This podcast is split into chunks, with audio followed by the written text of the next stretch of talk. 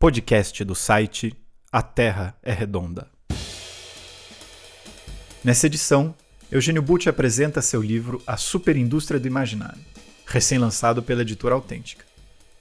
Contamos com a participação de Fernando Haddad e com a mediação de Ricardo Mussi, coordenador da coleção Ensaios, pela qual o livro foi publicado. A palavra então a Ricardo Mussi. Boa noite a todas e todos. Nós vamos hoje dar início ao lançamento do primeiro livro da coleção Ensaios. A coleção Ensaios ela foi pensada para preencher uma lacuna no mercado editorial brasileiro, ou seja, a publicação de obras redigidas por especialistas para o público geral, o público não especializado. Os autores são selecionados entre os expoentes de sua área de atuação. Eles irão apresentar resultados de pesquisas relevantes e originais, ou então balanços de uma discussão intelectual sobre um determinado tema, mas tudo numa linguagem acessível, mantendo o rigor conceitual e dispensando o aparato acadêmico. Os livros possuem abrangência multidisciplinar desdobram suas reflexões a partir do entrecruzamento de análises críticas da cultura, da política, da economia e da vida social em geral. Trata-se de uma atualização do modelo clássico de divulgação científica, direcionada para um leitor com bagagem e formação escolar e profissional distinta.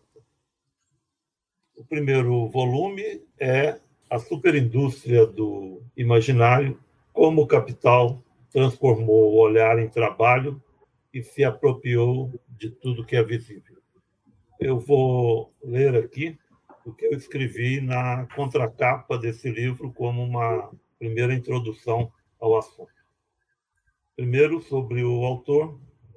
Eugênio Butti é reconhecido como editor e articulista de importantes órgãos da imprensa autor de livros de sucesso, professor titular da Escola de Comunicações e Artes da USP. Em A Superindústria do Imaginário, Butti acrescenta a essas competências as de pesquisador e teórico. O livro condensa trabalhos desenvolvidos nos últimos 20 anos, expostos na linguagem do jornalista, com a clareza e o didatismo do professor e a preocupação do escritor em tornar o conteúdo acessível a um público mais amplo. Sobre o livro mais especificamente, as gigantes da internet e o poder das big techs são o ponto de partida da investigação. Na ação de olhar, na fabricação de valores e reputações, o autor identifica uma mudança no estatuto da mercadoria a prevalência da imagem sobre o corpo, do desejo sobre a necessidade, do valor de gozo sobre o valor de uso. Aponta-se, assim, para uma mutação do próprio sistema capitalista. Na era dos conglomerados monopolistas globais, a totalidade do imaginário foi mais do que colonizada, foi empacotada pelo capital. É, dando início a essa esse lançamento, né, nós contamos aqui com a presença do autor e também do professor e agora político Fernando Haddad, que dispensa a apresentação, e vamos seguir a seguinte dinâmica. É, primeiro, o Eugênio vai fazer algumas considerações, em torno de 10 minutos e o Fernando também é, falará por tempo igual e depois nós faremos uma segunda rodada é, embaralhando aí a, as questões. Então, com a palavra, o Eugênio. Salve, Ricardo Mussi. Uma grande alegria estar aqui. Eu quero saudar com muita efusividade a presença do Fernando Haddad e vou explicar também a, a razão, eu diria, epistemológica do Fernando Haddad está aqui conosco. Eu começo agradecendo o convite que o Ricardo me fez há quase que exatamente um ano. Se a gente pegar um calendário, vai ser muito próximo de um ano, me dizendo: Eugênio, eu vou dirigir uma coleção na Autêntica e eu gostaria de te convidar para escrever sobre a superindústria do entretenimento. E a gente conversou, eu falei, mas Ricardo, eu acho que o conceito talvez seja um pouco mais largo, é a superindústria do imaginário. Conversamos muito, eu não conhecia o Ricardo Mussi como um editor, é um grande editor, me acompanhou no amadurecimento desse livro, fez várias observações nos textos, e a gente chegou a isso. Eu, quando recebi esse livro, fiquei muito emocionado e fiquei grato também pela qualidade do trabalho da Autêntica, do começo ao fim. E agora, essa coleção que o Ricardo dirige, a coleção Ensaios, tem várias coisas muito interessantes. O livro que eu já vi, A China Contemporânea, que ele organizou, é uma preciosidade. Depois nós vamos ter a Operação Lava Jato, Arqueologias do Futuro. O Ricardo talvez possa falar. O padrão gráfico é impressionante. O que, que eu posso dizer assim de saída para as pessoas que nos acompanham, as quais eu quero agradecer uma a uma? Costumo dizer que eu tenho 16 leitores contando comigo nos artigos de jornal e vocês não calculam é, o valor que tem cada pessoa para a gente. É uma, é uma fortuna, é uma alegria. Agora, esse estudo começou na minha tese de doutorado, que tem 20 anos, e é uma tese que eu nunca publiquei. Na verdade, essa tese foi mil vezes reescrita, retrabalhada, e depois de aprovada, né, eu fiquei estudando esses textos e fiquei completando e fiquei aprofundando, abri novas janelas de investigação, e isso culmina agora com a publicação desse livro. Esse assunto é, tem sido o mote e a obsessão de um curso de pós-graduação que eu ofereço no programa de pós-graduação em comunicações da ECA, na USP, e agora isso vem a público. O tema é essa mutação do capitalismo a qual o Ricardo fez referência. Uma mutação na qual o olhar é explorado como trabalho. Normalmente a gente pensa no olhar como uma janela da alma, né? como uma portinha de entrada para que o mercado capture o apetite do consumidor através das imagens. Mas observando o funcionamento do capitalismo, nós percebemos que o olhar constitui signos. Eu poderia dizer o seguinte: longe do olhar, não se fabrica significação das imagens e mesmo significação em sentido amplo, significação das palavras. O olhar precisa entrar aí para tecer a junção entre significante e significado. O olhar, portanto, não é um polo de recepção, ele é uma força que inscreve significação no imaginário. Acontece que isso agora é explorado pelo capital exatamente como força de trabalho, porque é uma força que constrói imagem e constrói linguagem. Isso muda toda a perspectiva com a qual a gente costuma olhar para as relações de produção. Essas relações de produção, elas não são pós-industriais. Fernando Haddad é um dos primeiros, ou talvez o primeiro, a dizer, num livro Em Defesa do Socialismo, que nós vivemos numa era da superindústria, porque as relações são relações superindustriais, embora não esteja aí o imperativo de fabricação de coisas corpóreas. Nós fabricamos imagens, fabricamos significações, fabricamos linguagem, fabricamos imaginário em relações superindustriais. Mas há mais aí do que eu poderia falar como uma parceria.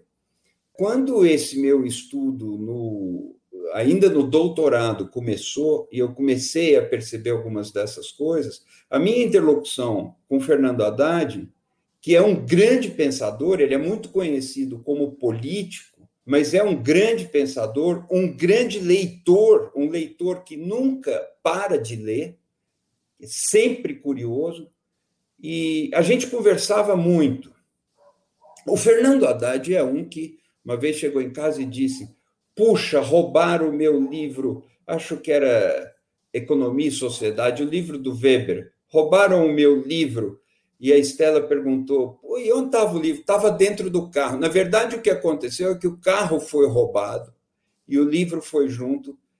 E ele lamentava a perda do livro, que era um livro todo anotado que jamais voltaria. Acho que é o, o do Weber, mas depois ele pode nos esclarecer. E o Fernando fazia muitas observações. Uma delas foi: pô, Eugênio, o que você está me falando então é que o capital aprendeu a falar. E disso saía muitas coisas. Nesse livro, agora, eu falo que o capital é, se torna um formulador de narrativas. É algo muito labiríntico para se formular. O raciocínio não é simples, mas essas ideias precisavam ser consolidadas. Elas têm uma participação decisiva do Fernando e eu fiquei muito feliz quando ele aceitou estar aqui para essa conversa. Muito obrigado, Fernando. E eu acho que é isso, assim, para apresentar isso. Nós estamos lidando com um capitalismo diferente. Não é por acaso, não é um modismo que faz com que as, os conglomerados monopolistas globais, é, chamados big techs ou coisas assim, são as empresas mais caras, é, de valor de mercado mais alto é, no capitalismo, não é por acaso. Isso acontece porque, de fato, essas empresas operam o centro da superindústria, o centro do capitalismo hoje, que está exatamente na extração do olhar e na canalização do olhar como força de produção e está na extração de dados das pessoas para exatamente mapear o desejo. E o desejo dá os circuitos pelos quais é, se efetiva a extração do olhar. É um capitalismo, portanto, que não tem mais mercadoria como coisa corpórea. A, a mercadoria é a imagem. É um capitalismo que não interpela a necessidade das pessoas, a necessidade do corpo social, mas interpela o desejo e aprendeu a fazer, e fala assim. Então, é nessa perspectiva que eu apresento aqui esse trabalho, muito feliz de ter sido aceito e editado por Ricardo Mussi, o que eu já tomo como um selo de qualidade. Muito obrigado, gente. Fernando, então, agora as suas considerações. Bom, eu tô, estou tô na presença aqui de dois queridos amigos, dois colegas da Universidade de São Paulo, amigos de muito longa data. Né? Ricardo Mussi, que é um intelectual importante do Brasil, é Departamento de Sociologia, uma pessoa que tem uma erudição extraordinária e uma dedicação à divulgação de, de grandes ideias, de grandes teorias é, em várias oportunidades e que faz toda a diferença num país que precisa ler muito e refletir muito, inclusive sobre a sua própria condição, de maneira que o, o Ricardo é um iluminista aqui entre nós, com uma vida inteira dedicada à, à ciência, às humanidades, e a presença ilustre do nosso autor, que é um amigo queridíssimo, de também longa, muito longa data, até um pouquinho mais, porque eu conheci o Eugênio na faculdade de Direito, ainda estudante, no movimento estudantil. E assim como talvez pouca gente saiba que eu seja também um acadêmico, pouca gente sabe que o Eugênio tem uma verve política extraordinária. E além de ser um grande escritor, professor titular da USP, é um grande orador e uma pessoa com uma acuidade política é, muito fina e invejável. Uma pessoa com quem eu aprendi muito a fazer política e a olhar para a política como uma atividade nobre, de vocação, a qual você se dedica sem perder os seus vínculos, seus laços, não como uma profissão, mas como um ato de entrega a uma causa maior. Então, Eugênio tem com aquilo que tem de bom na minha trajetória, tem tudo a ver com o Eugênio. Né? Os vícios são por minha conta. Eu queria agradecer também a presença de quem está nos ouvindo né, nessa sexta-feira sobre cultura e sobre um livro importante, na minha opinião. Eu li a tese do Eugênio né, e re recebi há poucos dias o livro e até quanto eu pude eu reli, sobretudo as partes inéditas. Né? Eu tinha tenho a tese aqui, tem um livro, fui capaz de, de comparar e fui é, fuçar o que, que o Eugênio tinha feito de lá para cá. Né? O, li, o livro do Eugênio é um livro que tem que ser lido, em primeiro lugar, e por várias razões. É, você, talvez, da primeira à última página, não vá concordar com todas as ideias que estão contidas no livro, e por uma única razão. Não porque elas sejam ruins, uma delas, não, é porque são tantas as ideias presentes no livro o Eugênio mobiliza uma literatura é, tão robusta. Você vai encontrar citações do Adam Smith, do Lacan e do Richard Dawkins num livro sobre imagem, sobre capitalismo, e todas muito apropriadas, todas muito bem colocadas para reforçar o argumento, que é um só, que vai de ponta a ponta do livro, embora ele tenha circunvoluções ao longo do texto, que procura capturar o leitor para a tese central do livro. Essa sim, eu acho que vai ser difícil alguém discordar totalmente. Muito dificilmente alguém vai ler o livro e dizer que ele não tem um ponto definitivo para entender o que está acontecendo nas sociedades contemporâneas, sobretudo depois dos adventos, do advento, melhor dizendo, né, das big techs, mas já 20 anos atrás, quando o mundo era ainda outro, né, as coisas mudaram muito de lá para cá, mas já no texto original, o Eugênio prenunciava uma, um movimento disruptivo, uma coisa que estava acontecendo que era grande e que, só, e que o tempo só veio confirmar. De maneira que, no que diz respeito à, à tese do Eugênio, se ela já foi aprovado com, aprovada com louvor e distinção 20 anos atrás, hoje, então, ela é um atestado né, de que a ciência sabe fazer projeções e crítica da realidade contemporânea. Né? O Eugênio é a prova viva de que vale a pena estudar, explorar, até para prevenir os problemas que a humanidade vai enfrentar e está enfrentando. Eu só queria pontuar três aspectos do trabalho do Eugênio que me parecem muito significativos. O primeiro aspecto a ser sublinhado é a adoção do conceito de superindústria. E aqui eu não estou fazendo propaganda, autopropaganda. É porque é importante esse, esse dado. Vigia no, no, no mundo a ideia de um capitalismo é, pós-industrial, como o próprio Eugênio é, manifestou. E, na verdade, não é nada disso que está acontecendo. Porque as pessoas tendem a ver uh, essa questão da indústria só pelo lado da matriz tradicional da cabeça dos economistas, o que é legítimo. Um, um economista olha para a realidade brasileira e fala: o país está se desindustrializando. E está. Olha para a China, a China está se industrializando. E está. O conceito que o Eugênio pega, e que é fruto da, da nossa interlocução, é um outro conceito. É o fato de que a indústria ela é o padrão de produção do que quer que seja. Esse é o ponto. Não importa o que você esteja produzindo. O que quer que você esteja produzindo tem um padrão industrial. Pode ser o corte do seu cabelo. O padrão do corte de cabelo dos salões que se profissionalizaram é industrial. Pode ser um, um fast food. O padrão de consumo é industrial. Pode ser uma comida japonesa. E por aí vai. O padrão industrial pode ser turismo. Falar, o turismo pode ser? Pode ser. Se você os grandes parques temáticos, é, tudo gira em torno do conceito de indústria. Tanto é que alguns falam da indústria do entretenimento, da indústria do turismo.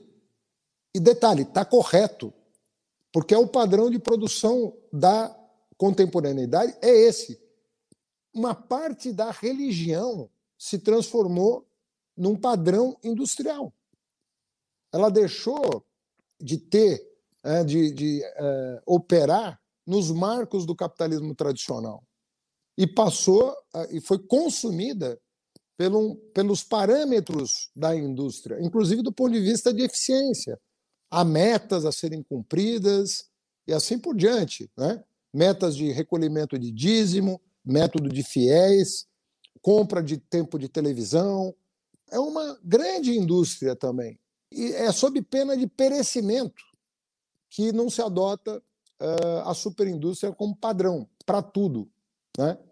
E o Eugênio transporta esse conceito para o campo do imaginário, o que é uma ousadia, mas é o que ele procura demonstrar com muita credibilidade, porque conhece essa indústria por dentro como profissional e por fora como cientista social. Então ele conhece os dois lados do balcão e talvez seja dos poucos jornalistas do Brasil e do mundo com a experiência profissional que o Eugênio tem e com a capacidade de reflexão crítica que ele tem.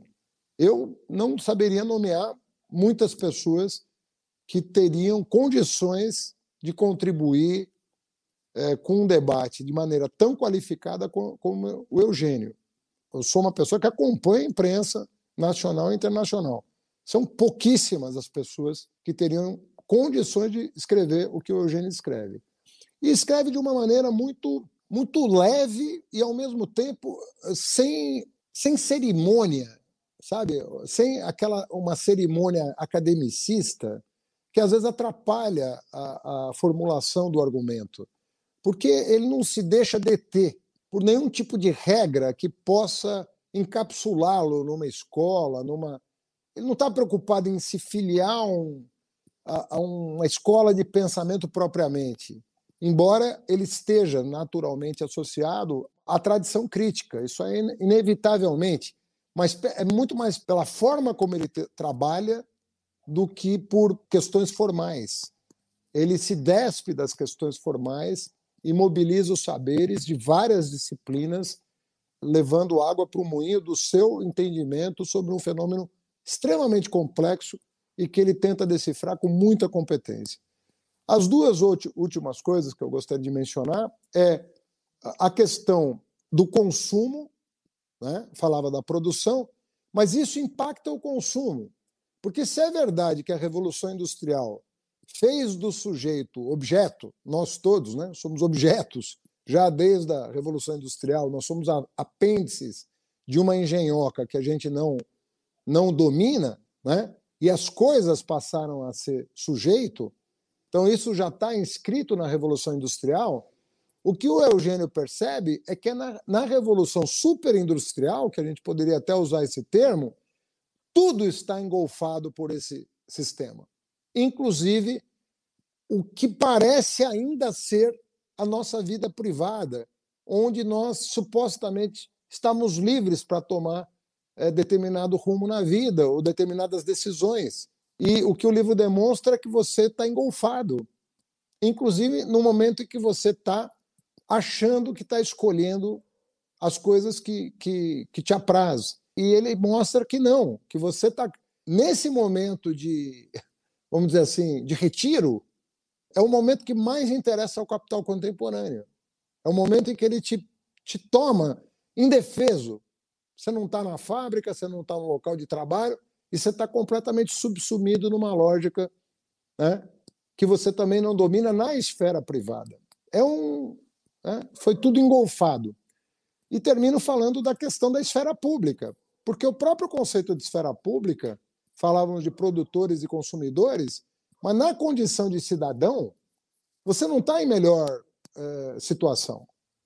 A esfera pública está tomada porque as coisas estão se fundindo de uma maneira que você já não consegue saber qual que é o teu papel na sociedade. E quando você está agindo como produtor, consumidor ou cidadão dessa comunidade, porque, na verdade, esses papéis eles não existem mais da maneira como tradicionalmente a gente imagina. Eles estão interrelacionados de uma forma absurda e isso rebate na política, porque a esfera pública toda ela está, de certa maneira, contida nesse padrão superindustrial, né? que, que, que domina as relações, inclusive comunicacionais, de maneira que é um pouco angustiante, por assim dizer, esse novo espetáculo, né? para usar o Guy Debord, É uma espécie de novo espetáculo ao, ao qual nós estamos submetidos. Eu, eu fico por aqui, mas elogi... agradecendo a oportunidade de estar aqui, elogiando muito o trabalho do Ricardo Mussi, que é um craque, a bela escolha que fez em lançar esse livro logo na saída da coleção, e esse amigo querido que é o Eugênio, que é um expoente da reflexão crítica sobre comunicação, e recomendar vivamente a leitura desse livro, que vai fazer a cabeça de muita gente e vai fazer muita gente pensar no que nós estamos vivendo agora, nesse exato momento. Obrigado, Eugênio. Obrigado, Ricardo. Obrigado, Fernando. Nós vamos fazer agora uma segunda rodada na mesma ordem, com 10 minutos para o Eugênio, 10 minutos para o Fernando, e em seguida eles irão responder as perguntas dos espectadores. É, só para redirecionar um pouco o debate, né? é, o Fernando fez uma, um apanhado, né, como sempre, muito brilhante, correto e preciso do conteúdo do livro, que é um assunto que ele também domina muito bem, e concentrou-se mais nessa dimensão, digamos assim, do novo modo de produção que nós poderíamos né, dizer que é dado pela superindústria, tanto no que tange a produção quanto ao consumo, tanto em seus desdobramentos na, na vida privada. Mas ele tratou, né, e eu achei, né, claro, obviamente, com, muito brevemente, né, da questão da esfera pública, que é um tema central né, tanto no livro do Fernando quanto na, na, própria pesquisa acadêmica do Fernando, que fez uma tese de doutorado nessa direção sobre a, a obra do Habermas. Né? Então, essa dimensão está muito presente no livro e, e ela é, digamos assim, uma dimensão política que o livro tem, né? e que talvez não tenha sido ressaltada nessa primeira rodada. Então, eu queria que, né, na medida do possível, os nossos comentadores aqui tratassem um pouco dessa questão da, da esfera pública e de como isso tem mudado né, a política. É, eu estou pensando aqui, é, gostei tanto da fala do Fernando, claro que ela toca os afetos, mas e por isso eu gostei, mas gostei do pensamento. É, eu fico pensando que eu gostaria de ter essa reflexão do Fernando uma hora por escrito.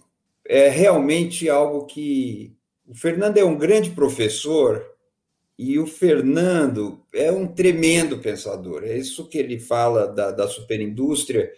De fato, é uma, é uma expressão que ele usou é, com esse contexto vem das nossas conversas, é daí que eu tiro, isso está acreditado, evidentemente, no meu livro, e é muito fecundo, e agora o que ele vem falar sobre a esfera pública. Eu creio que são uns quatro ou cinco capítulos que trabalham essa dimensão da esfera pública. Haveria muito para conversar sobre isso, mas o que eu gostaria de destacar é um descompasso. A esfera pública, no pensamento de, de Habermas, o meu livro eh, não fica no pensamento de Habermas, mas respeita enormemente esse pensamento e recorre a ele em muitas passagens, entre outras razões, porque o pensamento de Habermas virou o um, uma espécie de território a partir do qual uh, as discussões acontecem em torno do que é a interlocução na sociedade, o que é, uh, enfim, o espaço público de uma forma mais geral e em que lugar nós discutimos os temas de interesse comum, de que forma nós discutimos esses temas de interesse comum. E Habermas é enfático em mais de uma passagem ao dizer que a esfera pública só pode ser pensada como um espaço social gerado pela comunicação. Eu chamo muita atenção para isso. A esfera pública não é um aglomerado de institucionalidades. A esfera pública não é um campo jurídico, embora tenha as institucionalidades, embora tenha uma face, uma membrana jurídica ou um componente jurídico, mas ela é um espaço social gerado pela comunicação. Isso me parece o essencial. E aí, nós vamos perceber que a esfera pública é diretamente decorrente da forma com que se dava a comunicação pelo que eu chamo de instância da palavra impressa. São os jornais, os jornais diários, que inclusive dão os limites físicos, geográficos das esferas públicas nacionais ou de certas esferas públicas inseridas no conteúdo ou no perímetro das esferas públicas nacionais. O ritmo dos jornais, a periodicidade, conferem uma pulsação da esfera pública. E essa instância da palavra impressa deu a forma da esfera pública na democracia. O Estado tem eu, eu me refiro à instituição do Estado, tem essa pulsação. É muito curioso que nós tenhamos na esfera pública e no Estado contemporâneo a figura do diário oficial. Uma lei, uma norma, uma decisão só vale quando publicada.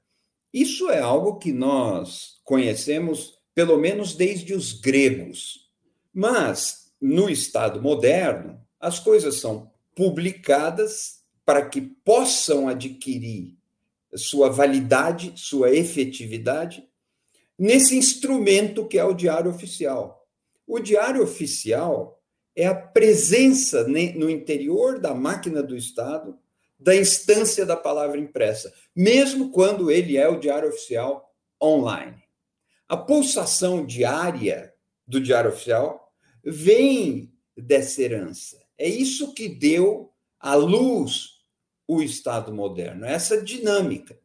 Acontece que hoje, e eu vou fechando o raciocínio, ah, as séries de mudanças disruptivas, assim ditas, eh, de tecnologias, modificaram as relações comunicacionais entre as pessoas, modificaram a forma eh, do que nós podemos chamar de esfera pública e geram verdadeiros choques de placas tectônicas entre a temporalidade de uma sociedade completamente digital e a temporalidade da máquina estatal, ossificada num paradigma histórico anterior e que precisa se modernizar, mas os tempos são diferentes, é, precisa se atualizar, mas os tempos são diferentes. Esse embate é muito interessante. É uma matéria fascinante. Agora, eu tendo a pensar, quando penso em esfera pública, num patamar posterior. Paul Virilio falou de uma coisa que é telepresença, é uma presença paradoxal, não física, dando possibilidade de novas interações, o sujeito consegue estar em dois lugares ao mesmo tempo, ou mesmo em dez. Ele pode não estar fisicamente lá, mas hoje ele age fisicamente em lugares onde ele não está. Isso são presenças paradoxais. E um espaço ou uma esfera pública que contém telepresenças, ela precisa ser pensada como um telespaço público é uma outra dimensão sobreposta à dimensão anterior. E é nessa toada, por assim dizer, que eu vou refletindo sobre esse tema. É indispensável a constatação de que as esferas públicas se fundem num grande telespaço público para que possamos entender, voltando ao que o Fernando disse, como a superindústria, a lógica superindustrial, se apossa de tudo, engolfa tudo e passa a fabricar superindustrialmente o imaginário dentro do qual existimos. É isso que eu reflito. Fernando, com você. É, eu acho que foi muito feliz a fala do Eugênio sobre isso, porque, na verdade, se a gente for falar do Habermas, o, o Eugênio está com o bom Habermas na cabeça, que é o Habermas lá da mudança estrutural da esfera pública, que se perdeu no tempo. Né? O Habermas foi, foi, foi mudando de assunto, e os livros, vamos dizer, da maturidade do Habermas, já são livros com outra pegada completamente diferente do livro do Eugênio atual. Né? O Eugênio pega, por isso que eu falo que o Eugênio se filia à teoria crítica, né? é, um, é um ensaísmo crítico fruto dessa tradição. Então, sim, ele dialoga com o Habermas, o jovem Habermas, o Habermas até final dos anos 60, eh, ele dialoga com o Guy Debord, ele dialoga com os teóricos da comunicação moderna, mas o, o que eu acho que é relevante é que, assim, só para situar quem está nos ouvindo né, sobre o ganho que eu, que eu entendo que o, o livro do Eugênio traz. É evidente que existem técnicas discursivas de tipo fascista disseminadas pelo mundo. Isso não significa dizer que é o velho fascismo. Às vezes as pessoas falam: você não pode usar a palavra fascismo para se referir a fenômenos contemporâneos, aquilo é datado. É, todo mundo sabe que é datado, todo mundo sabe, são circunstâncias históricas únicas. Mas é absolutamente legítimo, quando você vai fazer uma crítica à contemporaneidade, você usar termos é, é, antigos, é, desde que você saiba que você tem que fazer uma adequação desse termo à realidade contemporânea. Então, tem uma vasta literatura hoje, né, na ciência política, para falar de uma espécie de neofascismo, com, com grande ênfase não só na forma, mas na maneira como os discursos se desdobram, quais são os instintos que ele desperta, como é que ele lida com a psicologia das pessoas e tudo mais. É, e a gente sabe que o fascismo tem muito a ver com o advento é, do rádio. Né? Basta ler os textos do Adorno para lembrar né, o, quanto aquilo assustou a democracia da época, justamente porque ele provocou um efeito absurdo né, sobre o comportamento das pessoas. Isso se viu, inclusive, empiricamente. Vários estudos empíricos mostrando a mudança de comportamento a partir. O que o Eugênio está mostrando, de certa maneira, está atualizando, é que a gente não deveria perder de vista essa dimensão. A dimensão material do que está acontecendo para fazer essas adaptações necessárias para tratar de fenômenos novos, mesmo que utilizando uh, uma crítica já feita a fenômenos antigos. Isso é muito comum na ciência política. Quando você fala de despotismo hoje, você não está falando usando o termo no sentido que o Aristóteles usou, ou anarquia, você não está usando nos mas você usa. E você usa desde que você saiba fazer as mediações necessárias para reapresentar um objeto né, que transformado, né, contemporâneo, e fazendo as, as mediações necessárias para que o leitor consiga compreender o que, que tem de novo, afinal, do que, que nós estamos falando. E eu acho que para essa literatura da ciência política, é, que às vezes vai com muita sede ao pote, né, o livro do Eugênio vai ajudar, porque o livro do Eugênio vai, vai promover uma reflexão sobre as mediações necessárias para a gente entender quais são as formas novas de, de captura do desejo, dos instintos, das uh, inclinações das pessoas. Como é que as pessoas se inclinam hoje a fazer as coisas, tomar decisões, imaginar que estão tomando decisões, imaginar que estão fazendo escolhas livres, né? Eu acho que o Eugênio atualiza esse debate para muito além do espetáculo, do meio da mensagem, da esfera pública subsumida aos próprios meios de comunicação. Eu acho que ele, inclusive, dá um passo além do que ele próprio escreveu 15 ou 20 anos atrás. Né? Se você pegar os primeiros livros do Eugênio, eles não vão tão longe quanto a tese já ia e agora o livro retrabalhado foi.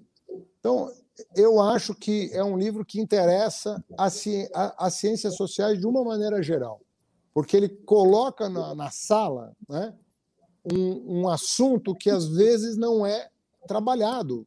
Ficam os tecnólogos de um lado, falando como é que funciona a internet hoje, e tem grandes livros sobre isso. Eu li vários bons livros sobre isso. E ficam os cientistas políticos trabalhando com as velhas ferramentas. E aí você não tem a conversa entre as disciplinas. Eu acho que o que o Eugênio traz é a necessária interdisciplinariedade para pensar fenômenos complexos que ainda escapam à nossa compreensão, justamente pelo fato de serem novos e complexos. A gente não, ainda não tem o ferramental. E ele está oferecendo uma grande contribuição, né? num, terreno muito árido, conceitualmente falando, para capturar a essência é, dessa novidade. Então, eu acho que tem ali elementos, sim, que apontam é, para uma transcendência do problema como ele vem sendo trabalhado até aqui.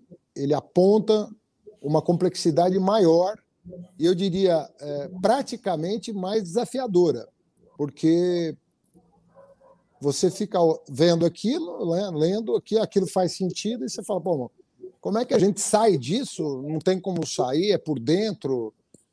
Mesmo as reflexões do Luma no, na Sociedade da Sociedade, né, é, sobre comunicação, que já apontavam que o problema ia ser grave, né, quando ele fala é, do, do, dos riscos de, da perda de fonte. Né? Quando o Luhmann fala explicitamente nisso, nós estamos perdendo as referências de fonte a informação está circulando livremente, mas não no sentido liberal. A informação está tá, tá circulando livremente, mas de uma forma que implica riscos riscos para as pessoas peneirarem e, legitimarem as informações que estão recebendo. E não deixa de ser informação, porque se a gente pegar aquela definição famosa do Gregory Bateson, né, sobre o que é informação, que eu acho que é uma das mais felizes definições de informação que eu conheço. A informação é a diferença que faz a diferença. Não precisa dizer mais nada, né? Tá tudo contido nessa frase. A fake news é uma informação. Esse é o problema. Ela é uma informação tão relevante do ponto de vista de fazer a diferença quanto a informação validada segundo os parâmetros né, de, de checagem e, e tudo mais que, que nós seguimos até aqui. E não é nem disso que o Eugênio está falando, porque está apontando para uma questão que vai além disso, que é o problema da própria forma como a informação circula. A maneira pela qual ela circula já tem em si essa dimensão vertiginosa. Então, é é para além do que a gente está discutindo. Obrigado, Fernando. Eu vou ler aqui quatro perguntas que foram feitas. Acho que elas permitem que sejam respondidas de uma vez só. A Karina Yamamoto pergunta: a questão das diferentes temporalidades entre a instância do papel, da palavra escrita e a instância da imagem ao vivo, onde acontece a superindústria do imaginário, é um grande desafio. Como lidar com a distância temporal entre o diário oficial, as lives dos políticos e as transmissões do Supremo Tribunal Federal? Outra pergunta do Mário Soares Neto, que é mais sobre o primeiro bloco, é a seguinte: é possível relacionar o conceito de superindústria com a categoria superexploração da força de trabalho de Rui Mauro Marini? Uma terceira pergunta do Rubens Souza: quais as possibilidades de enfrentamento considerando os avanços do novo espetáculo? E a última pergunta é de que maneira essa nova lógica, esse novo modo de produção do imaginário interfere na maneira de fazer e de entender a política. Deixa eu só falar uma coisa de o Fernando vai me vai me comandando porque eu vou me atrapalhar. Mas assim, eu queria lembrar uma coisa, o Fernando falou do conceito de informação de Bateman, isso é essencial Eu lembro a teoria matemática da comunicação, do Claude Shannon e do Warren Weaver. É, eles diziam expressamente que os aspectos semânticos da informação são desprezíveis. É, não importa o que ela queira dizer. Se, uma, se o, o que importa é que existe um input e um output. E a, essa diferença entre 0 e 1, um, por exemplo, vai fazer a diferença lá na frente. Isso é uma loucura, porque isso, sem nenhuma contestação dessa formulação, ao contrário, mas a loucura é a seguinte: com essa noção, a nossa sociedade construiu inteligência artificial, construiu big data, construiu machine learning, construiu sistema bancário, urna eletrônica. Mas o conceito de informação que despreza o significado ou que despreza as, o aspecto semântico em favor do aspecto de engenharia, essa informação vazia de sentido, de significado, é uma informação vazia de democracia. Você não constrói democracia com isso. Você pode até construir o oposto da democracia. A luta por aproximar a nossa noção de informação daquilo que está sendo dito e para quem é essencial para que possamos fazer escolhas éticas hoje. Porque senão é exatamente o que o Fernando acabou de dizer. Uma fake news é informação. Se eu abstraio ou se eu suprimo daí o aspecto semântico ou a significação implicada, eu posso falar o que o presidente da República fala. Ele fala que essas, essa indústria das fake news é a mídia a favor dele. Veja que loucura equiparando uma coisa à outra, que são redações formadas é, por pessoas que têm endereço certo e sabido, que assumem responsabilidade pelo que publicam. São coisas incomparáveis, mas um discurso mal intencionado vai nivelá-las. E, e essa passagem da informação para algo dotado de sentido ético, mas dotado de sentido humano, é fundamental para que façamos a diferença que interessa, para que tenhamos a diferença que faça a diferença. E é exatamente o que o Fernando alerta aqui. Nós estamos num espécie de rodemoinho de, de coisas que aparentemente se equivalem. E isso produz uma tragédia, por exemplo, como no nosso caso na pandemia, as pessoas morrem no Brasil porque não sabem a diferença entre opinião e informação. Ou nós somos uma sociedade que não sabe a diferença entre uma opinião e um fato, não sabe a diferença entre uma opinião e uma informação, e por isso nós estamos morrendo. Porque o poder ajuda a promover essa confusão, por isso nós estamos morrendo. É algo muito grave. Agora, eu gostaria de, de, tocar na pergunta, eu não quero me confundir, aquela que fala do diário oficial. Como lidar com a distância temporal entre o diário oficial, as lives dos políticos e as transmissões do STF? Isso é como lidar, eu diria, é preciso conhecê-las, é preciso pensar sobre, para saber como lidar.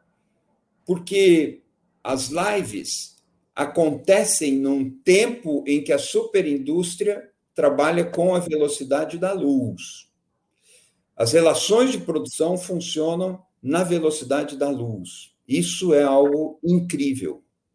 E as relações da representação da instância da palavra impressa têm uma outra temporalidade, mais ou menos em fluxos, em pulsações de 24 horas ou de semanas que não operam na velocidade da luz. Mas hoje o capital viaja na velocidade da luz. E hoje o entretenimento que falamos tanto dele, viaja na velocidade da luz. As máquinas de captura do desejo e distração do olhar operam na velocidade da luz.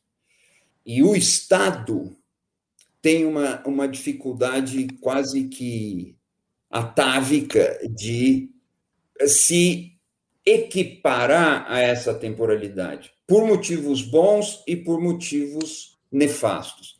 Motivos bons, é fundamental que a decisão pública na justiça, na, no poder legislativo e também no poder executivo respeite o processamento da, do amadurecimento das ideias. É fundamental que a elaboração das decisões do Estado contemplem a, o tempo das manifestações das diversas posições envolvidas. E você não faz isso assim. É preciso esperar. Esse é um fator que eu digo, um fator positivo das temporalidades do Estado. Mas o fator negativo é a incapacidade de correr com o que pode ser veloz, em função dessas amarras burocráticas forjadas num outro paradigma. Weber, do livro que o Fernando perdeu junto com o automóvel, ensinava que a burocracia é uma conquista da civilização. É, a burocracia nos ajuda a tornar um processo decisório impessoal. Isso é uma conquista. Agora, a deformação dessa burocracia, a transformação da burocracia em fonte de poder no totalitarismo e fora do totalitarismo também é uma outra conversa.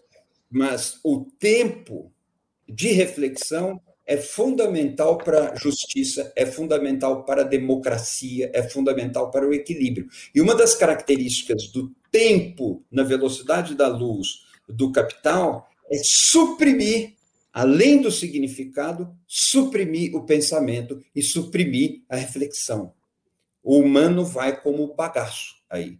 Essa essa contraposição de tempolaridades é gravíssima e precisa ser refletida para que tenhamos como enfrentá-la. É o que o Fernando falou. Só o pensamento é, pode nos ajudar no que precisa e precisará ser enfrentado. Não há outro caminho. E o pensamento também requer seu tempo, mas eu não vejo outro caminho além desse, que é o pensamento. Obrigado, Eugênio. Fernando, com a palavra. Não, sobre a relação eh, do conceito de superindústria com superexploração do Rui Mauro, obviamente não, não existe correspondência, porque o, o Rui Mauro está tratando da relação capital-trabalho na periferia do capitalismo. E o Eugênio está trabalhando com outra. Eu e ele, quando falamos de superindústria, estamos falando de outra questão. Nós estamos falando que essa segunda natureza, por assim dizer, essa segunda natureza, ela invadiu todas as esferas da vida. Você tem uma espécie de padrão industrial das relações sociais como um todo. É uma sociedade industrial a enésima potência. É, tudo que você pensa em fazer não é só uma questão de escala, vejam bem. A indústria não é só uma questão de escala, é uma questão da, da forma de produzir. É a maneira como você organiza a produção. E o que o Eugênio está falando é que isso não está mais na esfera da produção, da maneira como os economistas lidam com esse fenômeno. Está dizendo, olha, isso inclusive atravessa, não é só. Porque a agricultura é uma superindústria, é isso que as pessoas. Eu sei que eu estou falando uma coisa que pode parecer. Mas a agricultura, o agronegócio, é uma superindústria. Ela não é ela não está organizada da maneira como ela inicialmente é, foi concebida. Né? Ela é superindustrial sob todos os pontos de vista. Do ponto de vista do, de, de da, mecani, da sua extrema mecanização, de como ela, ela atravessa o território de forma predatória, sem prestar mínima atenção naquilo que a questão da preservação ambiental, por exemplo, passa ao largo da essa superindústria vai consumindo a terra da maneira como ela sabe consumir, que é de forma. Ela não, não é. Você não detém a, o avanço disso. Nós podemos, daqui 50 anos, ter uma Amazônia com soja ou, e gado, por exemplo. Isso, isso é absolutamente possível acontecer. Que você não tenha mais a floresta amazônica onde ela está. Né? Você vai ter lá um pasto e uma grande, um grande canavial, ou um, uma grande plantação de soja, ou coisa assim, para abastecer o continente asiático de proteína animal e, e assim vai. E a coisa vai acontecendo assim. Um telemarketing, chamar um telemarketing de serviço, é, é não ter ido lá conferir como é que as coisas são. O padrão é industrial. O tempo de fala, as palavras usadas, e, a, e agora a automação de voz. Muitas respostas são dadas por robôs. Como é que você vai chamar isso de serviço? É, é complicado. Então, o, o que eu, eu e o Eugênio concordamos é que não dá para chamar essa sociedade de pós-industrial, porque a indústria engolfou tudo, inclusive o, aquilo que, que parecia ser a sua reserva de, de, de tempo livre.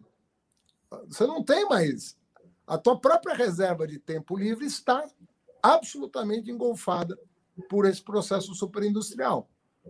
Né? Você está navegando no teu celular, achando que você está...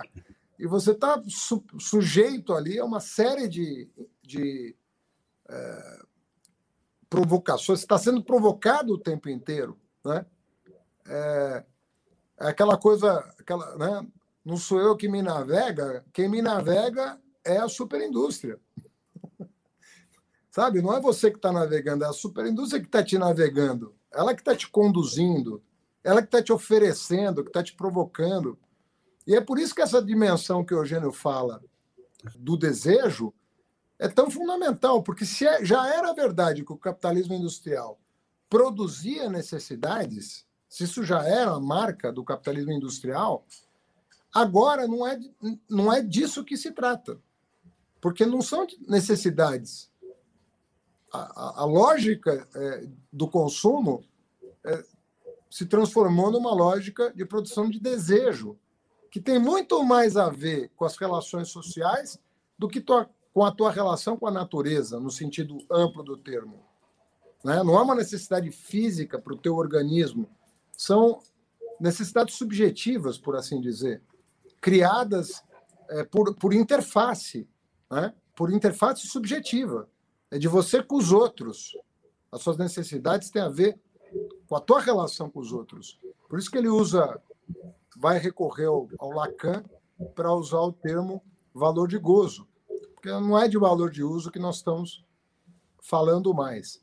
E aí o Eugênio é especialista nisso. Ele vai, ele vai cap, captando conceitos e trazendo esses conceitos para a armação que ele, que ele monta para te convencer de que ele tem um ponto que você precisa prestar atenção.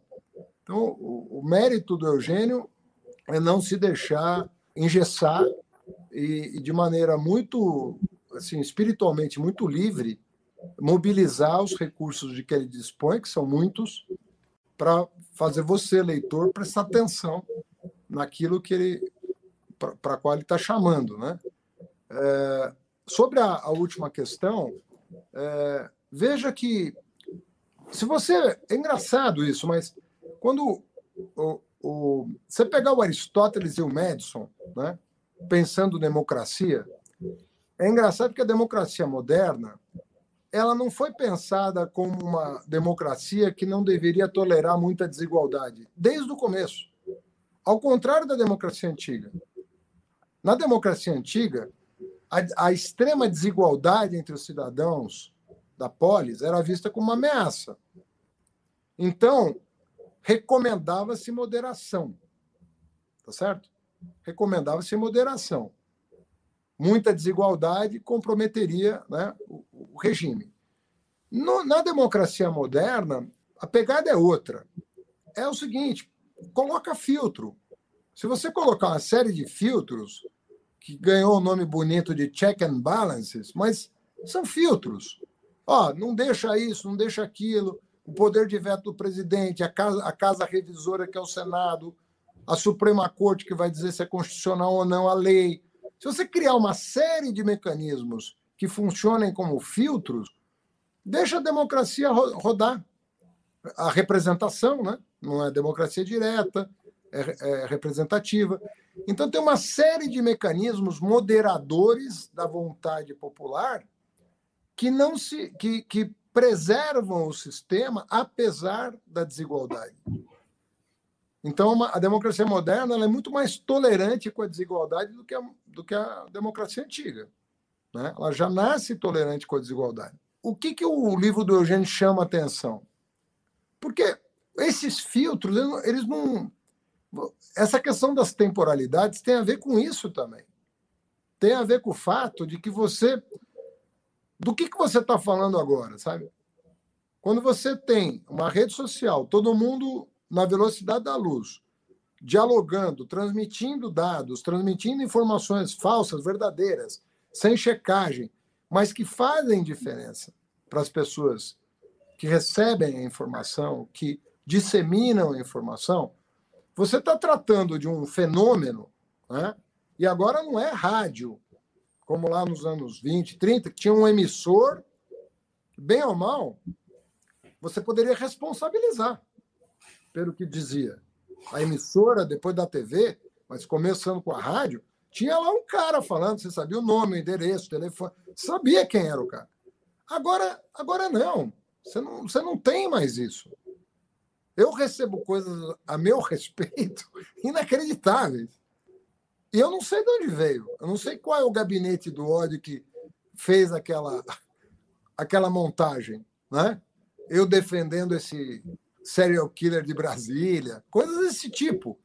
Eu, eu, quando eu via isso no passado, eu dava risada, falava, imagina se alguém vai acreditar.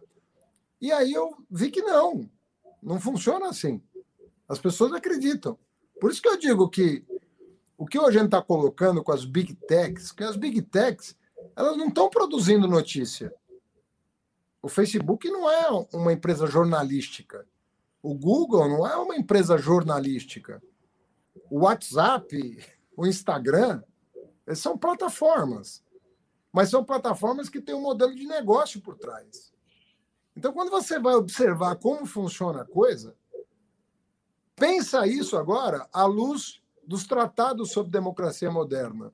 E você vai ver que você tem um problema você tem um problema. Você vai continuar tendo representação, casa revisora, poder de veto do presidente, eh, controle eh, eh, jurisdicional da, da Constituição, e isso pode nada disso funcionar como contenção. Uma recomendação que fica é o seguinte: será que não está na hora da gente pensar a desigualdade de novo, da maneira original, de compreender que, que essa enorme desigualdade está trazendo riscos para a sociedade absolutamente desnecessários. Eu, isso aqui não está no livro do Eugênio, eu estou extrapolando o argumento, mas será que a gente não tem que repensar tudo para nos prevenir eh, de coisas de difícil controle, como a forma como circula a informação nessas grandes plataformas, são verdadeiros monopólios, oligopólios, né? são duas empresas. Pô.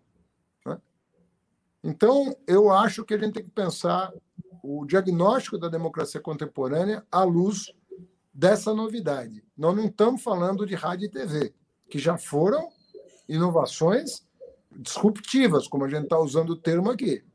Mas não é disso que nós estamos falando agora. Não é isso que está em questão. É uma coisa muito mais profunda.